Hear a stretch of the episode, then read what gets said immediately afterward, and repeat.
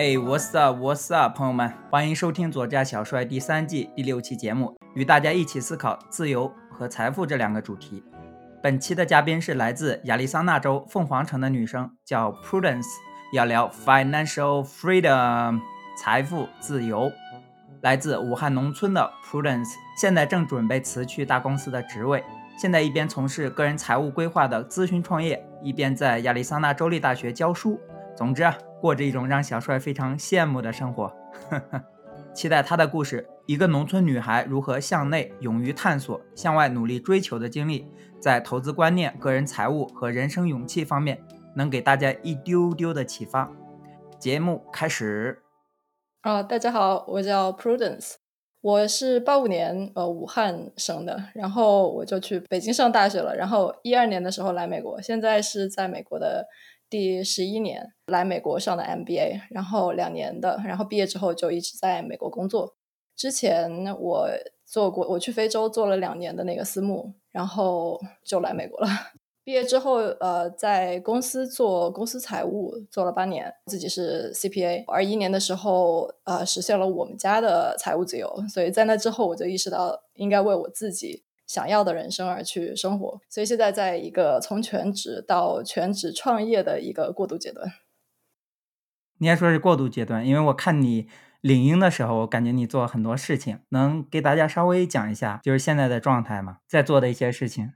第一个三分之一是家庭，因为我有两个娃，一个五岁，一个两岁。然后第二个三分之一是我的全职工作，就现在我还是有一份全职工作的，但是老板也知道我呃到三月底就会结束，所以现在是一个 transition 的状态，就是我的一些工作要交接给呃接下来的两个同事。然后还有三分之一就是我的创业和我的兼职，其中也包括这个油管频道，这个是去年八月份才开始的。我也是通过你的 YouTube 认识到你，就是我看你的 Financial 的节目哇，又如痴如醉，所以当时就想，哎，一定要联系一下他。在 Arizona，在 ASU 的大学里面讲课，大概是讲一些什么样的内容啊？哦，这个是一个很偶然的机会，就是我之前有一个导师，嗯，他是这个亚利桑那州立大学的金融系的系主任。他在看到我给我的班上同学讲个人财务方面的课程以后，他认为我比较适合去啊教书。刚好他也缺一个讲师去教他们一个本科生的课，所以他就让我去教了。是个人保险规划，它是属于啊财务规划下面的一个分呃一个一门课一门专业课。那它的内容就有点像贯口了啊，我来给你来一段儿：车险、房险、租房险、散险。医疗险、长期护理险、寿险、残疾险、社会保险、退休规划、年金和退休账户，就是内容非常多。啊，听起来是很可怕。对对，但是在美国的话，就是保险跟退休这两个东西，真的是大家自己要非常花很多时间打理跟 planning 的东西。但是我没想到你们也做，也要讲一些退休规划、退休账户这个东西。对，这个是需要的，因为美国这边呃，早些年的时候，可能大家工作是有退休退休金的，有退休机制，但是呃，可能八零年代以后就慢慢的越来越少有公司提供这个退休金，所以他提倡的是一个个人去为自己的退休做规划的这样这样的一个呃机制。现在中国好像也开始慢慢推行了，就是个人退休账户。那咱盲猜一下，会不会说将来未来的几年，在国内的这种个人退休规划也会成为慢慢成为一个职业？我觉得，如果它的这个政策呃长期不变的话，这个会是一个趋势。那我想，个人财务规划师也会在中国是一个兴起的行业。I see。那有心的听众们可以自己去了解一下。如果如果正在找副业，或者说正在想将来的一些第二曲线的话，对。所以你之前是在 ASU，然后上一门 Master Innovation 和创业的项目，但是讲了保险的东西讲得很好，结果就被老师拉去给本科生讲了。呃，对，因为那个是一个研究生的项目嘛，然后我自己就是因为我的创业的这个方向就是呃 financial coaching 和 financial planning，就是所谓的这个呃理财的一个导师和理财的一个规划。然后我会觉得我我的这个专业知识对我们的班上同学有作用，所以我就自发的给他们上了大概四节课，然后就反响很好。恭喜，马上就是 时间要完全属于自己了。对，是的，对，freedom 在望，不需要再为就是为钱去就是刻意出卖自己的时间。因为我自己对财务自由的这个规范的概念，可能跟别人不太一样。我就是更多的是在实现了我的一个财务稳定的状态下，由内而外的感受到的一种一种状态。就是我和我老公都是呃比较省钱的那种吧，呃，我们都是白手起家，算算是高收入人群，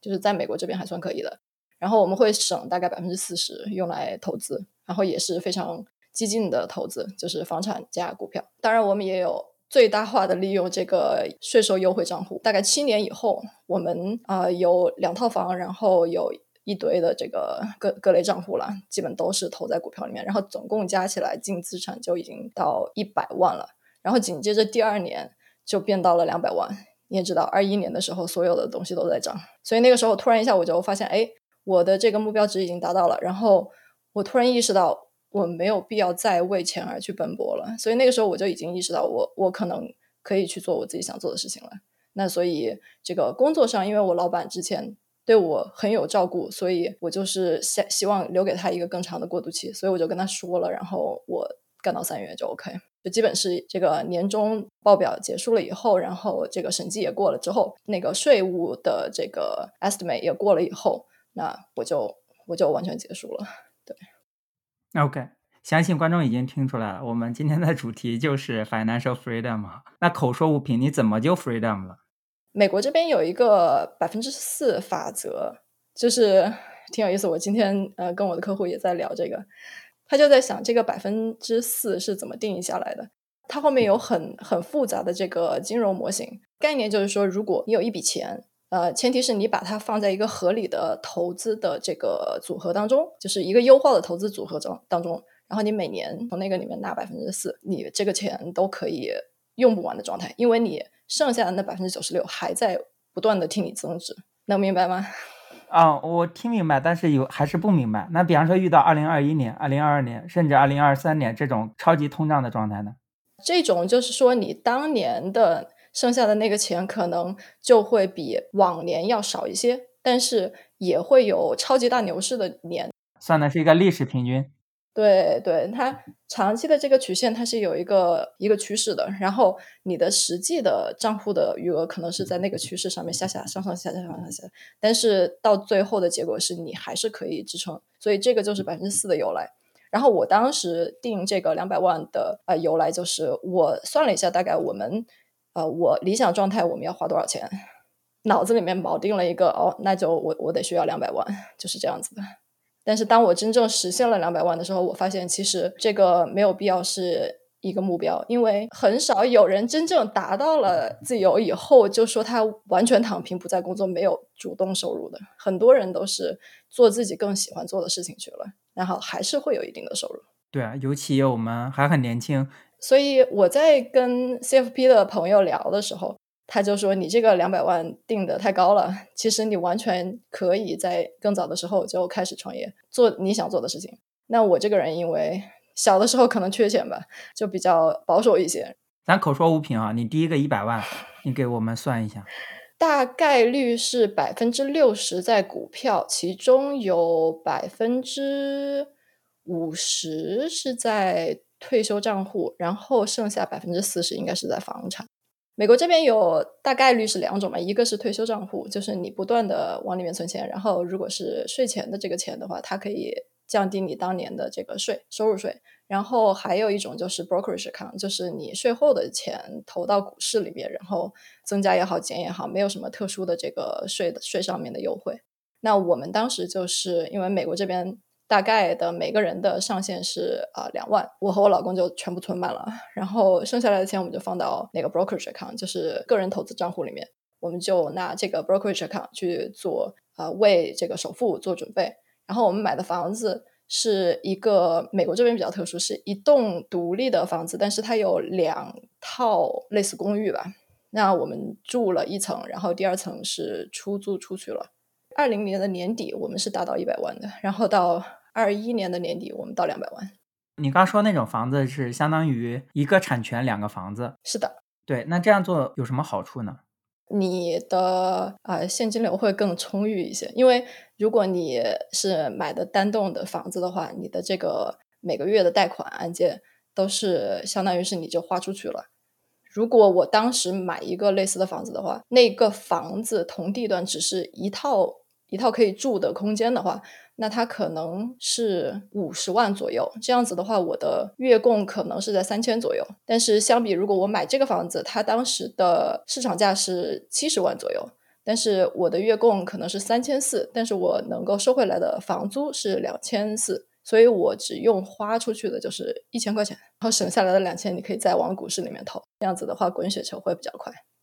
OK OK，第一个好处是租客可以付你钱，对，呃，然后这样你的现金流会多很多。第二个就是因为你如果是按照自住房贷款再加一个投资房贷款，但是就不如这两个房子同时打包用自住房来贷款，因为房产的就是一个优势就是杠杆嘛，所以这样的话能把优势最大化。就像你说的，先买一个自住房，然后再买一个投资房，这个也是一个在美国这边中产呃很多人去遵循的一个策略。这个问题就是它这个前后两个房子会隔很久，因为你要攒那个首首付。对，还有一个问题就是你买第二套房的时候，如果是他一个投资房的这个身份去买的话，你的呃贷款的一个要求会高一些，比如他首付会要求百分之二十五，然后它的利率会更高一些。那当时我们买的时候，那个利率处于历史低位，大概百分之三左右。啊，那如果说，呃，一六年，然后如果说你又等，然后等到现在了，那突然一下百分之七了，所以你有可能就就是再 delay 你这个购买购买你投资房的这个时间。早期积累财富会非常的有用。不过还得说一下，我们讲的都是美国的房产，其实并不适用于。可能适用于加拿大，但是应该不适用于其他很多地区，尤其国内就是非常不同的市场，大家不要就是过度的代入。总的而言，我我自己是很对房产很有热情的。一个就是它的杠杆优势，你想你在股票里面，你想炒股的话，你想加杠杆，哇，那个杠杆首先利息很高，比方说你房贷可能是百分之七，但是那个可能是十几二十。然后第二个就是房市的波动，你只要。哪怕房市在下行，你只要继续还钱，银行并不会收回你的房子。但是股市的话，如果有一个很大的下跌，可能你就被强制平仓了。然后第二个就是税务的方面，就是有很多的优势，这是我自己喜欢的哈。对。嗯，我其实对你特别好奇的一点，就是因为你之前说是你是在武汉的一个县城，不知道你用的，我忘了你是用县城还是农村来形容自己的。农村，农村，我是在农村出生的，然后啊，在农村长大的。我是我是大概二年级的。上学期和下下学期之间搬到城里面去了，因为我爸妈都是老师嘛，然后我爸觉得我可能比较聪明，觉得我应该受更好的教育，所以就搬到城里面去了。虽然那个时候他们在农村，他们在一个一个厂办老师嘛，然后工作非常的轻松，然后可以搞副业，然后大家都很仰望他的那种，但是他就是跳出了他的舒适圈，然后把我们搬到城里面去了。对，所以我是很感激他这个决定的。就是武汉市有一个挺好的学校，小学毕业了之后，只要是好的学生都会去报考。大概我们那一年是三万个学生去考，然后他录两百，然后啊，三万录两百，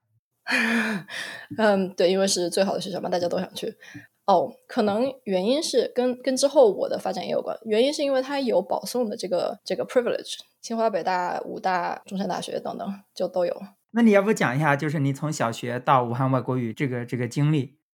嗯，我小学的时候就是一年级的时候是在乡下，然后就很无忧无虑的，然后就去城里以后呢，就是有一个适应阶段。大概是五年级的下学期的时候，我妈突然意识到，就是别人会告诉她，哎，武汉这边有一个很好的学校，武汉外校，你女儿要不要去试一下？所以当时我妈就到处打听要怎么样上武汉外校，她就知道哦，原来要做那个奥数的培训。所以他就到处托人，然后把我送到一个老师那里去培训了。我又特别喜欢奥数，就是那种啊，买到一本书，然后就会一直做，然后把它做完的那种。可能就是突然一下开窍了吧。然后后来去考武汉外校，大家都没有抱什么希望，但是就上了，所以就是还蛮惊讶的。然后之后就就保送了。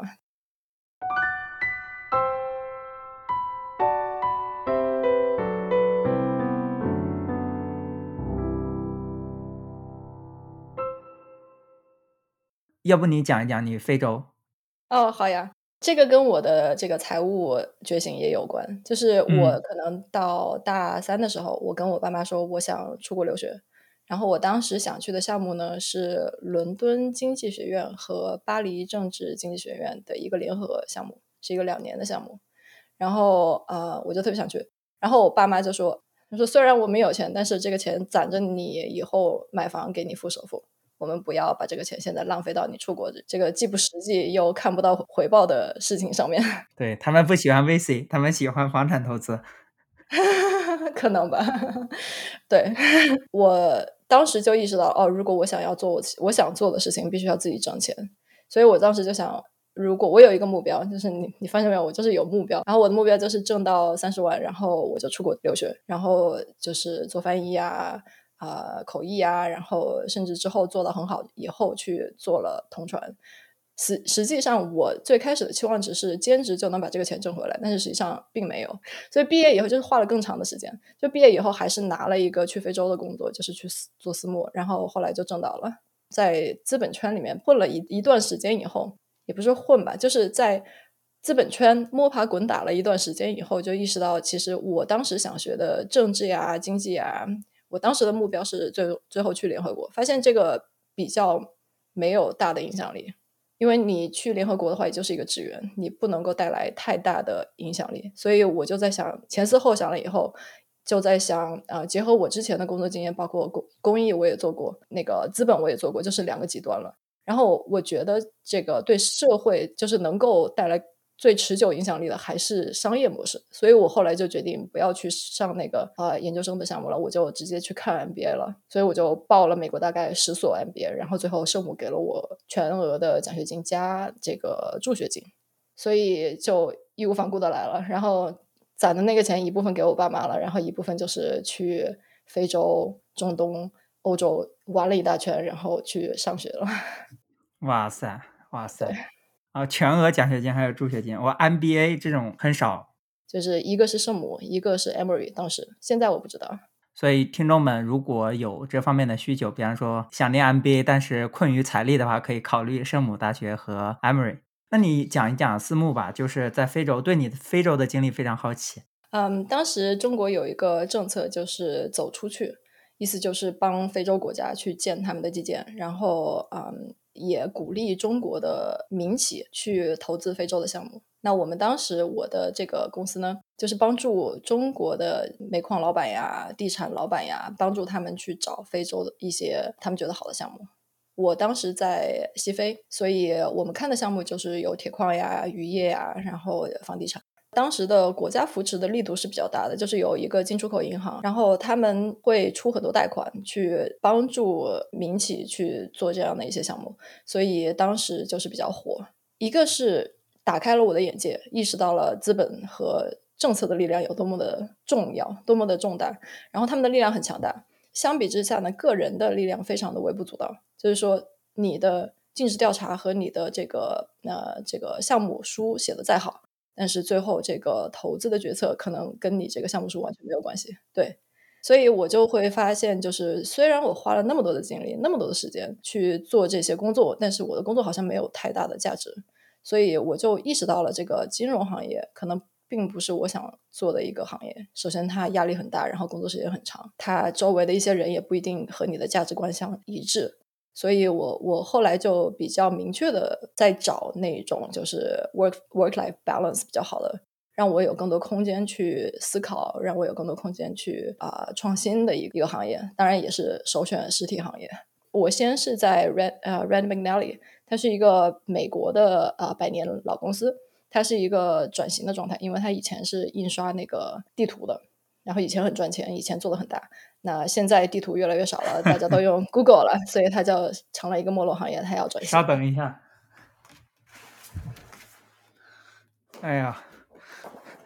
这是我自己房子间里面的，因为我投资交寨的地产，我为了就是平时看着方便啊，买了一幅交寨的地图，在 Amazon 上面花了十几块钱，这是我们交寨州的地图，所以 你刚说到地图印刷，我突然想到这个。对你，你想以前美国人公路旅行很火的时候，人手一本嘛，然后每年又不一样。现在的话就是比较 niche 的，就是比较小众的 market，像你这样子的，所以它会没落的比较快。对，嗯，那我想说，就是它不是一个金融的概念，它是一个公司财务的概念，就是你会帮公司做下一年的呃预算，然后一年当中去给它更新几次职责是这样子的，然后每个月要出报表，然后每年要通过这个审计。现在在 Stork 也是也是类似的工作。那你在非洲有什么好玩的事情吗？或者说印象深刻的事情？嗯，挺多的。就是我印象最深刻的就是那边的人，嗯，它的物质条件非常的少，因为呃，毛里塔尼亚就是西非是一个是一个呃沙漠国家嘛。然后如果你看三毛的作品，那个哭泣的骆驼，就是大概就是那那一片，基本就是一个沙漠的呃环境。然后当地的人他两极分化很厉害，就是贫富差距很大。然后贫穷的人可能呃连一个正当的家具都没有，他可能就只有一个地毯，然后家徒四壁，真的家徒四壁。然后一家子人可能有十来个人就躺在那一张地毯上面睡觉。如果下大暴雨的话，他们可能整个地毯都会被打湿。所以他们每天的状态就是白天把那个地毯晒出来，第二天又睡，然后又被打湿，白天把它晒出来。就是很惨的一个状态，但是他们还是怎么说？你去跟他们聊的时候，他们其实是幸福的。这个对我是触动最大的。就是首先我会觉得我想要去帮他们，但是没有太多的能力去帮他们。但这个东西我现在也还在继续继续去寻找他的答案。另外一方面呢，就是我觉得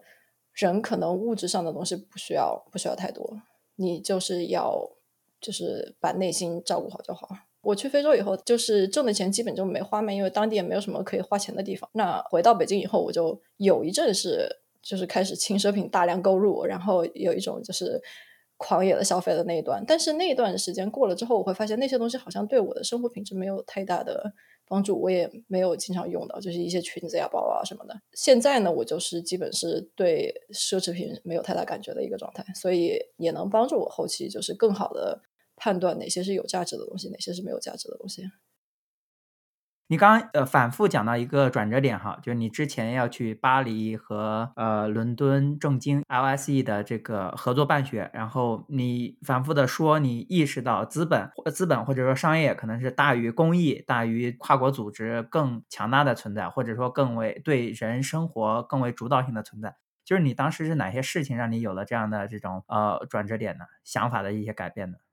我们的那些项目，就是它真的实实在在的，就是建房子了、建厂了，然后开始挖掘呃矿产了，然后它我会就是拉动当地就业了，拉动当地的经济发展了，所以我会意识到，哇，这个东西是我去做公益组织或者是去做呃国际组织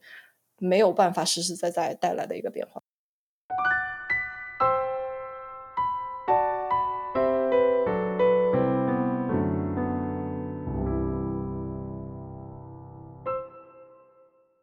你是什么时候想到说要做 financial planning 的这个事情的？财务规划。我之前没有，其实没有做过长期规划。就是你知道，我也只我只是有两个目标，一个是三十万，一个是两百万，都是比较具体的目标。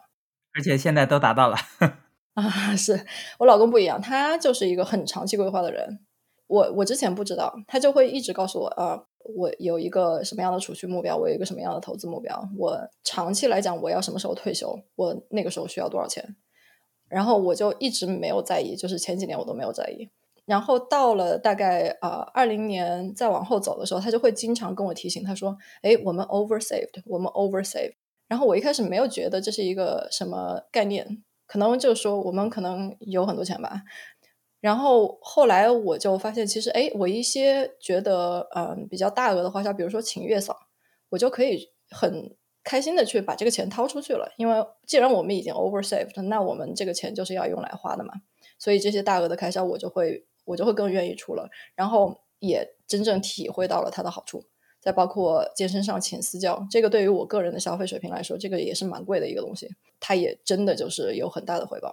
所以这个是一方面，然后另外一方面就是我们当我们到了那个两百万的那个我的心理上的这个这个阀值的时候，我就会突然意识到，哎，是不是我就可以不用再为了钱而去浪费我的时间了？是不是我就可以真的去做我想做的事情了？后来我想了一下，哎，的确是可以的，因为我会发现，就是我长期并不是一个完全躺平的状态，我也一定还会有再多的收入，所以我我心理上就是已经已经哎，就是就是那种自由的感觉。我不知道你能不能想象，钱多了自由。以前的时候总觉得我要省钱，然后我要赚钱，因为这个是我人生价值的一个体现。对吧？后来就觉得，嗯，可能我的人生价值是做我自己想做的事情，而不是只是钱。所以就是说我可以把钱往后排一下了。我对于我来说，人生更重要的事情是用我的时间做我觉得有意义的事情，而不是说在一个我不喜欢的工作上面。就是现在有很多人说上上班如上坟嘛，然后我就在想，那你何必呢？如果你不是真的需要那个钱的话，你何必？你的钱你不喜欢买包包，但是你可以呃请月嫂，就是帮自己更好的恢复。有钱他可以给你买时间，他可以给你买选择，他可以给你买专业的指导，他可以让你投资生更多的钱。那你热情是什么？你刚刚说有钱可以做想做的事，很多说这种话的人呢，你去问他说你想做的事是什么，可能他未必知道，或者说是就是另一样消费。所以我会好奇你。有钱的话，你想做的事是什么？你你的热情是什么？这个回到我之前讲到非洲，我不知道你愿不愿意听的那个故事。就是我当时会觉得，怎么会有那么多人就是过得那么的不如意？因为我是一个 problem solver，就是我遇到一个困难或者是问的遇到一个问题的时候，我的自然的想法就是我要想什么办法，我要用什么资源把这个问题解决掉。所以那个时候我就在想，如果其他的人有这个。解决办法和资源的话，他们能够创造更多的价值，特别是就是生活在底层的人，因为当他们跨越阶层的时候，他会造福他的一个家族，造福他的一个村子，造福他身边所有的人，甚至更高层面的。所以我会觉得这个是让我觉得非常非常有动力的一件事情，可能比较虚吧，但是但是我觉得这这个嗯，就是触及到别人的生命，然后。帮别人改善他们的命运，这个是我让我觉得非常有动力的事情。然后，就我也说了，我是一个解决问题的人。当我帮助我旁边的人解决问题的时候，我就很开心，因为我比较有成就感。因为我自己可能我会我会觉得我自己是一个跨越阶层了的人。看数据的话，美国这边百分之八十五的人可能一辈子他的呃净值也没有超过一百万。那我现在就已经到两百万了，而且比较年轻。所以，所以我，所以应这样说应该没有问题吧？我觉得我跨越了阶层，从农村出来。你你没有问题，我我的听众，我的听众可能有问题了。哎，听众会觉得这个嘉宾在说好不？可能很多人会觉得这个嘉宾在凡尔赛。哦，OK OK。但是你只是说，你只是说一些统计学的事实而已啊。就是我自己过来了以后，我会发现。这个生活状态是很好的，然后我希望帮助更多的人去实现这样的一个生活状态，而且我相信很多人是有这个动力，也有这个能力的，可能因为一些其他的一些原因，然后没有实现，所以我会特别乐于去去去帮助他们，呃，拿到他们想要的资源，或者是拿到他们想要的呃呃知识，去帮他们改变他们的命运。所以你是一个利他的人，或者说你。的底色里面，呃，人生主题里面有一个是帮助别人，让别人更好。定义它到底是利他还是利我？因为这个就有好几层了。OK，因为首先从利他利我这个角度来讲，因为我愿意帮助他们，是因为不是因为啊我无私的去帮助他们，而是因为我帮助他们以后，我自己有一个内心的满足感，所以这个其实某种程度上是利我的。第二个层面，作为一个投资者的角度来讲，这个比较深，这个可能就是我自己个人的一个想法。作为投资者的角度来讲，你需要一个消费者来不停的消费，才能够让这个社会的经济增长继持续下去，稳定的持续下去。嗯哼。那社会稳定的一个最大的因素就是社会流动性，因为当一个社会它开始两极分化的时候，然后阶层固化的时候，它的这个社会稳定性是会。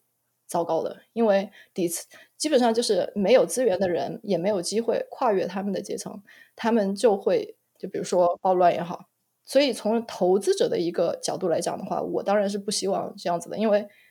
真的一个社会它失序的话，你就会看非洲，就是 嗯，可能扯得比较远。非洲就是很多国家，它很好的发展了十年，然后突然一下动乱，然后又回到解放前，然后就这样子不停的这样子下去。虽然他们也有很好的资源，也有很多吃苦的人，然后也有很多受过好的教育的人，但他们整个的社会的这个状态就是不断的在自我毁灭、自我创、再再重新起步，然后再自我毁灭。所以从这个投资者的 这个角度来讲，也是比较自私的，因为我会希望我的投资能够长期的涨下去。那它的前提就是一个社会稳定，那社会稳定的前提就是社会流动性。所以我想说，从这个角度来讲，我是自私的，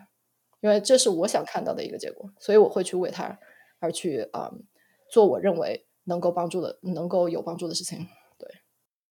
我刚刚有点感动，因为我觉得你非常的就是坦诚在这个方面，嗯，因为你刚刚讲的第二个层次，我是很明显能理解的。就因为举个极端的例子，说社会动乱了，或者说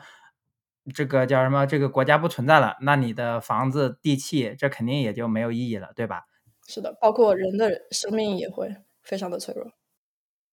对啊，推演到最坏的一个地步。所以你刚刚说，所以为什么感动呢？因为你把你这种非常 ideal 的，或者说非常在别人看听起来有点幼稚的这种，因为你就是很幼稚嘛。你一个人对于你说你要维护社会稳定啊，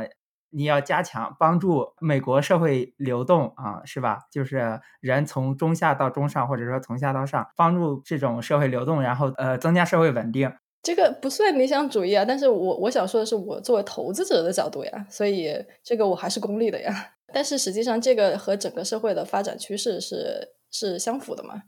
对吧？那你就是什么时候就是慢慢意识到自己的这些这些热情呢？因为你之前就是说哦，你要去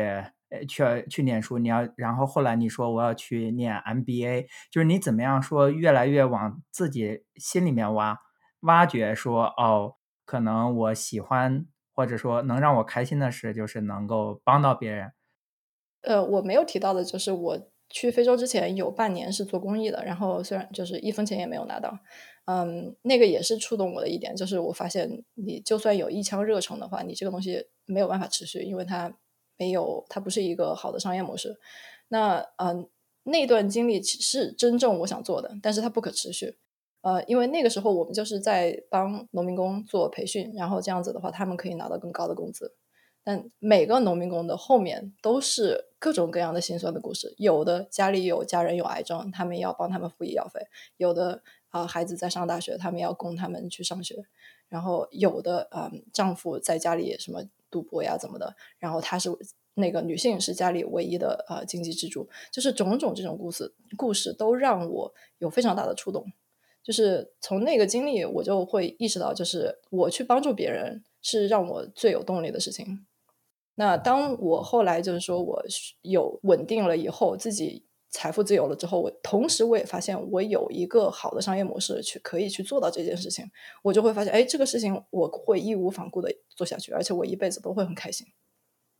我之前是不了解美国这边有一个呃财务规划的这样一个行业和这个职业的，他从业人员是十二万人，在美国。自从呃去年初的时候，我做 research，因为我想创业嘛，呃，我最开始的一个点子跟这个完全没相关，后来发现哎这个是可行的，然后我去采访了很多业界的，就是现在就是做财务规划师、规划师的那些人，他们大多数都是自己有自己的小公司，然后大概服务一百到两百个家庭这样子。然后我就发现这群人是非常可爱的一群人，然后每次我跟他们聊，都会非常的开心，然后又学到很多东西。然后我会发现这个行业是我可以一直做下去的，因为首先我的客户是我喜欢的，我做的事情是我喜欢的，然后我的同行也是我喜欢的，然后每一个都会让我更有动力，所以我会很开心。这就是我的热情所在了。OK OK，信息密度太大了。对，因为我就是脑海里有无数个问题，然后我就就单挑两个问。就是第一个，你当时帮他们是做哪方面的培训？农民工的培训是从生活习惯到嗯这个礼节，到这个专业的就是清洁呀、做饭呀、月嫂呀这这样子的，基本上都是女性，百分之百都是女性。生活习惯和礼节是指的哪方面？对你举个例子。比如说去卧室的时候要敲门，然后上门的时候要准时，穿的时候要整洁大方，什么这样子的。然后说话的时候尽量礼貌。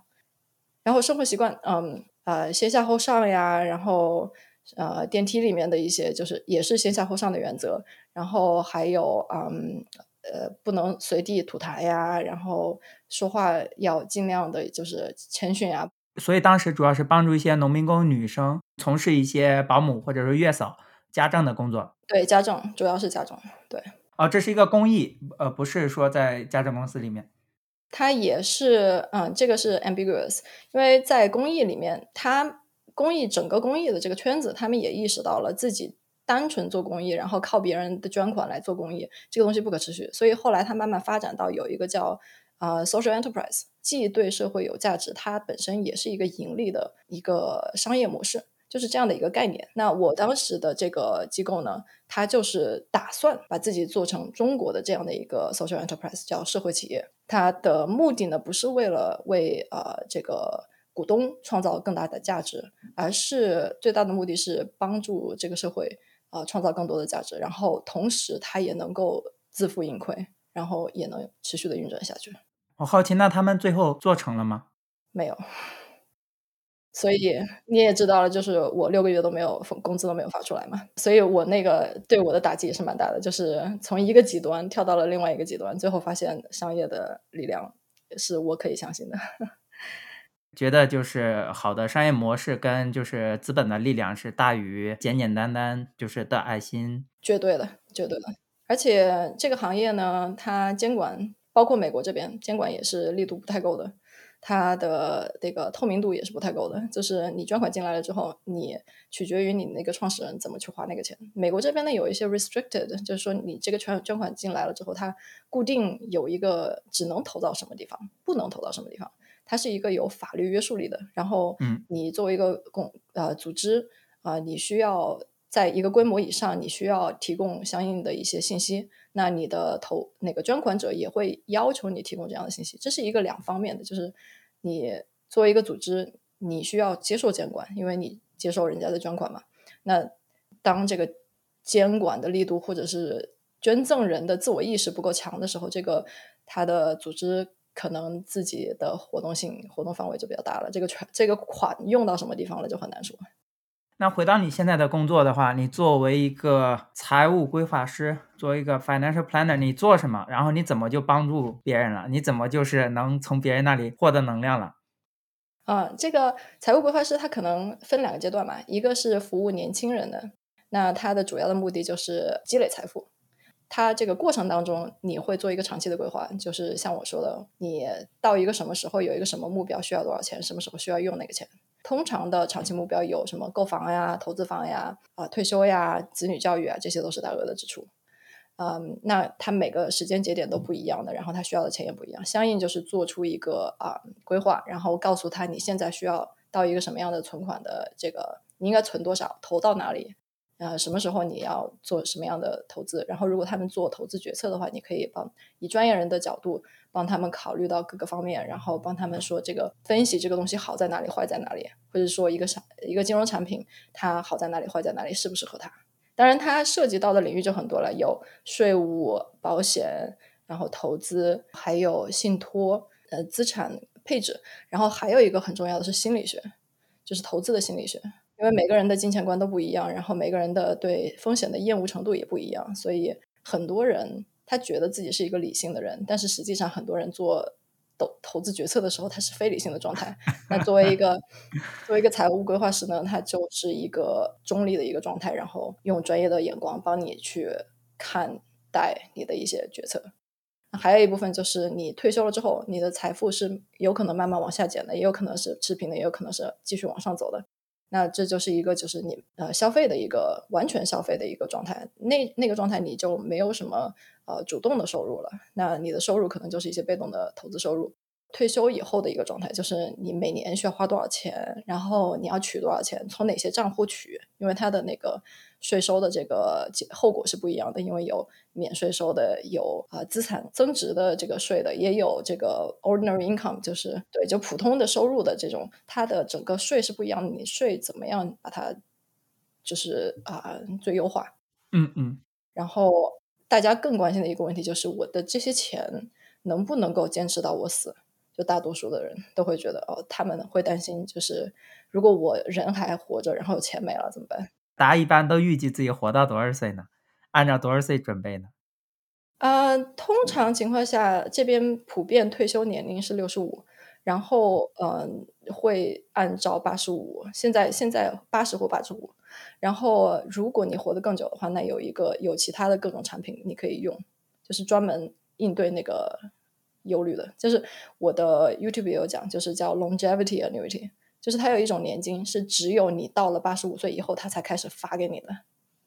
人活着，钱没了，这个东西怎么办？那如果说你现在一分钱都没有了的话，的确就是一个很很难办的事情。你可能会有一些呃社保社保的一些收入，但是那个是很基本的一个收入。那如果你那个收入你够的话，你还能活的话，那可能也没有什么太大的问题。如就是说那个不够，然后你觉得那不够的话，那有一个呃，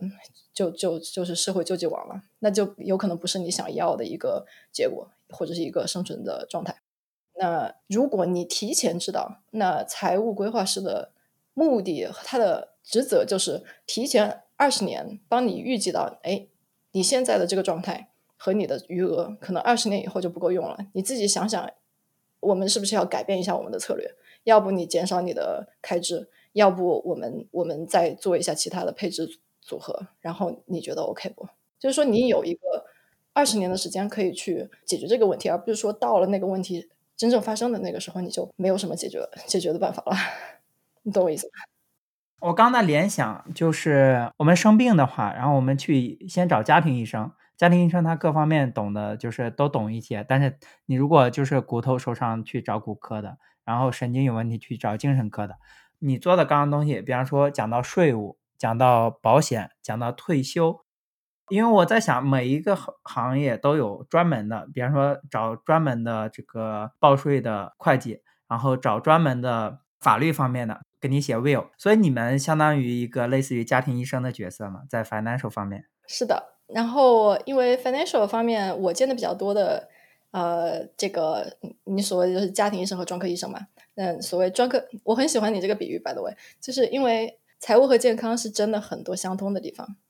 就是你财务的这个财商跟你的健康一样，你是越去用它就会越健康。我们更希望你能年年体检，然后看一下你的财务健不健康，而不是说到你财务有问题的时候再去找专业人士去帮忙。那个时候可能有可能就已经错过最最佳的解决的时机了。嗯，那回到你刚才那个问题，那我们的所谓专科医生就有可能有这个税务上的 CPA，或者是投资上的 CFA，然后再就是法律上的呃信托这块的，就是一些专业的这个信托的律师。嗯，如果说有特别专的问题的话，不是所有的财务呃财务规划师都有所有的这个技能，但是他们是一个好一个有经验的财务规划师，他可能会 cover 掉可能百分之七十甚至更多。那我突然想起来，比方说，我是一个专门做信托方面的律师，那我能不能跟你合作，然后找，然后你把客人推荐给我，我给你就是介绍费？哎，很好。那这个就是说我们这个行业的收费了。收费呢，这个行业传统来讲是拿 commission 的，就是这个行业它如果卖理财产品或者是这个呃人寿保险或者是卖年金，它是拿能够拿提成的。这个是最传统的一种收费方式。第二种就是 fee based，就是我可可以少收一点这个就是财务规划上面的费用，但是我会把你推到其他人那里去，然后那些人给我呃回扣。那这个你可以称自自己是 fee based，因为这个通常情况下，因为你不卖这个最终的产品，可能你的这个相对的这个独立性要比第一种直接拿回扣呃提成的要高一些。因为当你有 incentivized 的，就是你既是一个规划师，又是一个销售人员的时候，你很难把自己的自己的利益和这个规划的客户的利益分开。对呀、屁股决定脑袋。对你想的很好。那所以第二层就是嗯这种呃 referral referral fee，就是我不收你太多钱，但是我如果把你介绍成其他人的客户的话，我从客户那里收钱。嗯，首先你得要一定确定啊、你的这些合作伙伴他们是 up to your standards，就是他们的服务标准和这个道德标准是跟你是是你想要的，就是足够高，但是你又没有办法直接去控制他们，因为这个是一个双向选择嘛，对吧？是呀。那还有第三种，我想说的就是 fee only。fee only 就是相当于是咨询了，收入来源就是我为你做咨询，然后你给我钱，就这么直白。所以我的立场就是非常独立的，这个是现在的年轻人更倾向的一个一个一个模式，但是它但是它比较贵，因为互联网里面有句话，当你发现你用的产品里面什么东西都是免费的时候，你就是那个产品。是的，是的，就是你这一点很好，因为金融行业没有免费的午餐，你觉得是免费的东西，很有可能就是其实是最最贵的东西。呃，我特别感兴趣的是保险，因为我感觉很多人可能对保险有一种嗤之以鼻，或者说比较相对负面的态度。你觉得大家常见的有哪些误区？哦，那我就说两个吧。第一个就是很多人觉得我不需要保险，或者是说我买一个最便宜的保险。很多美国这边的一代移民会觉得，哦，我在挑车险的时候就挑州里面规定的最低的那个限额就好。我不知道你是不是这样子的，嗯，因为那个最便宜，对吧？嗯。但是这样子是实际上在行业里面我们会说这个是 under insured，就是你真的出事的时候，你这个保险没有办法赔付你所有的损失。专业的角度来讲，就是有可能穷人比富人更需要保险，因为穷人一旦遇上事情的时候，他可能就倾家荡产了，然后花光了自己所有的积蓄。这是这是第一个，千万不要觉得哦这些事情离我很远，概率很低。那保险它本身的一个功能就是应付那些。后果很严重，但是概率很低的事情。那如果是一个好的产品的话，它这些都已经考虑进去了，所以它的定价应该是比较公平的。那你要做的事情就是，你要去看自己的需求是什么。比如说，你的车很老，撞坏了，它也花不了多少钱修，你可能这个车子本身的一个 damage 的这个这个额度就不用太高。但是你如果这个车子很贵，可能碰掉了之后你。修也好，换也好，很很费钱，那你这个额度就要高。Under insured 和 uninsured 这个不仅仅是一个移民的一个问题，也是美国普遍人士的问题，就是每八个里面有一个是没有车险的，然后有更多的人是车险那个额度不够的。所以如果说你你万一出现啊一个车祸了，然后对方没有车险，这个你的车险就要承担所有的费用了。我当时遇到过。我遇到过，我没办法提，我他要修一万块钱，嗯，在加州的时候，然后被一个司机给撞了。我当时开在主路上，就是没有任何启示，他本来是趴路边，趴在路边的，然后他没有任何的提示，突然把我从侧面给撞了。我当时都懵了，因为一般来讲会打灯的，所以就是他没有打灯，就是也没有表示要出去，在我路过的时候就突然启动把我给撞了。然后我去找他的保险，他们他的保险非常难缠。因为我查了一下，是那种比较小的公司，然后就是能多低有多低的那种公司，就非常的难缠，要钱呢特别的麻烦。后来我实在受不了了，我说你要是再不给我处理，因为他就想尽办法想拖嘛。然后我最后我留言的时候，我说我可能要去 B B B 那里面举报你们了。我说你们太不靠谱了，B B B 我不知道怎么形容，有点类似于像消费者一二三四五那种感觉，对吧？我说我要去举报你们了，我受不了你们了，我不想再给你们打电话了。然后第二天就发邮件给我说支票马上寄给你，那还挺好的，就是 cover 你所有的损失了，对吧？对对对，问题是解决了，我自己没花钱，这个印象我就特别深，就是对于保险的这个事情。然后还有一个误区就是这边美国这边因为医疗保险很贵嘛，很多年轻人他可能年轻的时候就没有完全没有买医疗保险，他就觉得我不需要，但实际上你很难说的，就是我们当时就有一个同学，他。就查出癌症了，然后他没有医疗保险，他和他的账单就是几十万、几十万美金的那种，然后他就是焦头烂额很长时间，就是一方面你又要积极配合治疗，另外一方面你又要为这个账单怎么样支付的问题去去想办法。他后来是这边有很多这个公益的基金嘛，然后帮他支付了大部分。他啊，癌症好了以后，他就变得很就是很 pro 啊这些基金会的这这样一个人。啊，然后，然后每年都会筹款啊什么的，然后我们都很支持。OK，就我就是想说，年轻人会觉得自己患病风险很小，但实际上你真的很难说。而且美国这边费用那么高，有可能倾家荡产是是完全可以的。再还有就是房险，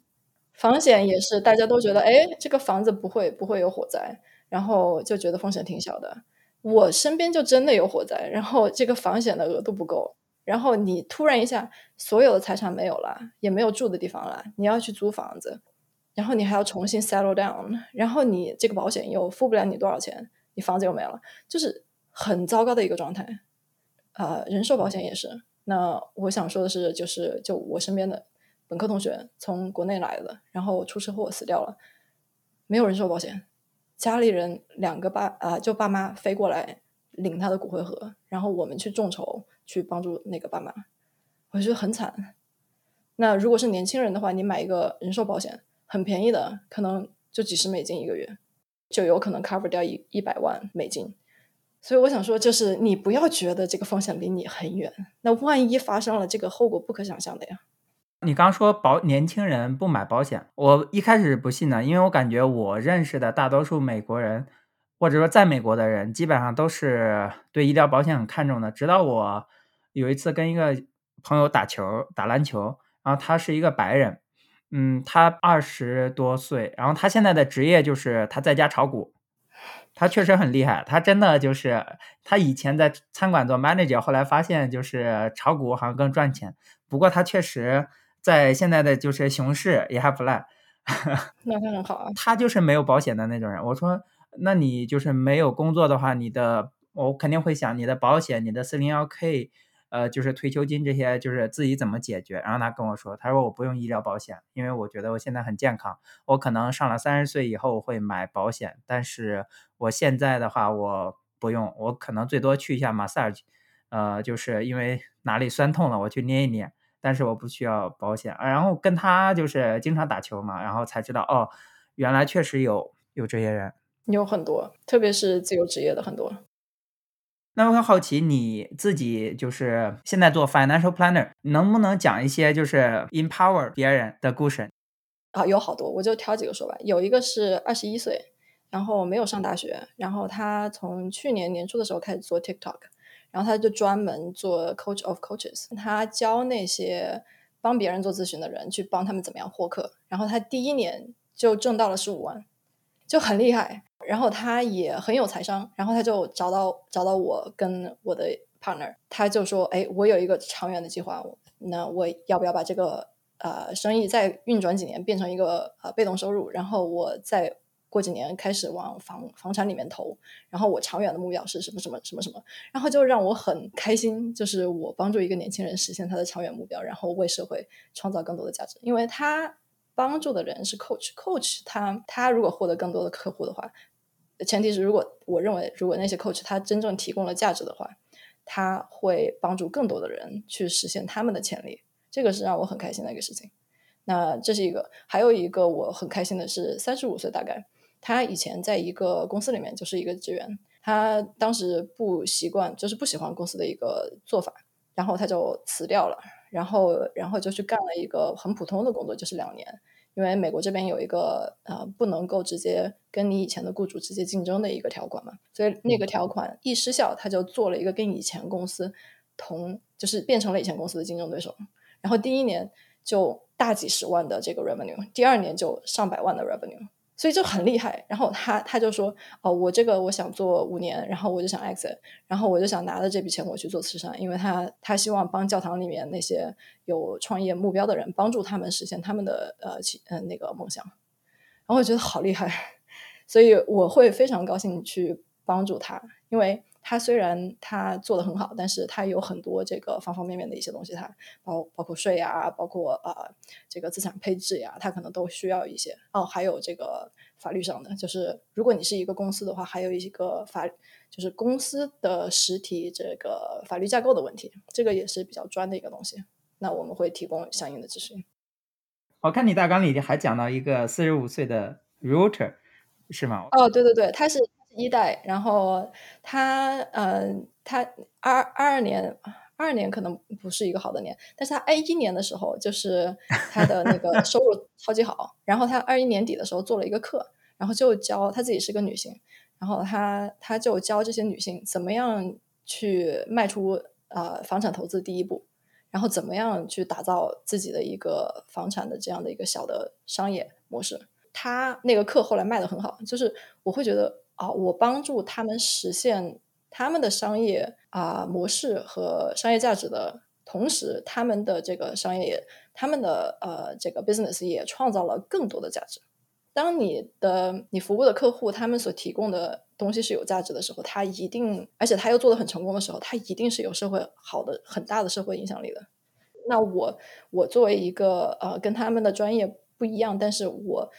能够提供的就是他们会呃有更多的 peace of mind，他们会不会再去担心哦我要被审计啊，然后我天天交堂啊也不知道怎么弄啊。然后或者说我的税很高，我怎么办呀？我没有钱再投资呀，等等，这些都是我们所能能够提供的。然后他们就会有更多的时间去 focus 他们就是专注他们能够产生更多价值的东西。所以，嗯，我会觉得这是我的我的价值所在。OK OK，帮助他们实现自己，或者说帮助他们在他们的这种路上做一个后盾，你会觉得很 happy。包括就是普通打工人，他们也有很多人就是。找到我说，哎，生孩子了，然后我怎么？我希望给孩子提供一个光明的未来。那我们怎么样去计划？嗯，这个孩子的教育基金，然后怎么样去计划我们的退休？这个也是很大的一个服务内容。那我会觉得，哎，我能帮助他们，他们以后少踩坑，然后他们有更多的时间投入了他们的工作，投入了他们的家庭，然后抚养出很好的孩子。我觉得这个也是对社会有很大的价值的。哇，今天感觉跟你真是。收获很多，因为我自己我有想过自己的这个 financial plan，但是我的这个概念里面只有说啊，我股票要怎么样，我房产要怎么样。比如说我需要说在三十岁的时候攒多少房子，呃，就是不管是数量还是净值也好，我就只想到了这一个目标。但其实还有很多其他的方方面面。对对，在其他的维度上面，其实我没有很深入的呃想过这个问题。是，那其实我们。这个行业还有一个很直观的东西，就是我想说，就是很多华人他的财富已经积累到很好的一个状态了，比很多美国人都很好，都好太多了。因为本身华人就是勤劳持家，然后节俭，然后也投资，所以这个金钱的这个基础就很好。但是我想说，可能就是受过高等教育、有好的工作的一代移民，比普遍的美国人的财务状况要好，但。不一定比普遍的美国人更开心、更自由，这是我要说的。就是当你我我就是我们所提倡的，包括美国人也好，也也会有这个问题。就是越有钱的人，他越想有更多的钱，对吧？然后我们就说，你你看你这个目标，你最后这个目标如果能实现的话，就 live a little bit，就是享受生活吧。你的钱够用了，对吧？所以你如果当你钱够用的时候，你应该把这个钱花在现在。能够提提高你的生产率，或者是提高你的生活质量的的地方。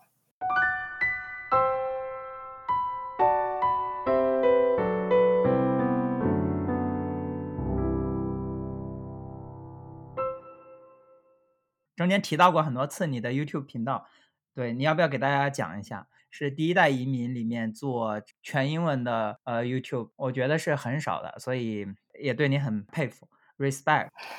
所以，要不你给大家介绍一下你的频道？好的呀，我的频道呢，就是主要是我觉得这个呃，我知道的一些专业知识对所有的人都是有有价值的，但是并不是所有的人都付得起，或者是意识到这个有财务规划这样的一个行业，或者是会去想着我要去请一个财务规划师这样子。所以，这个 YouTube 就是希望把我的专业知识带给更多，就是愿意学习、愿意呃有目标的积累自己财富，然后过自己想要的人生的。人，呃，就是我待会儿写在 show notes 里面，然后大家可以都看到。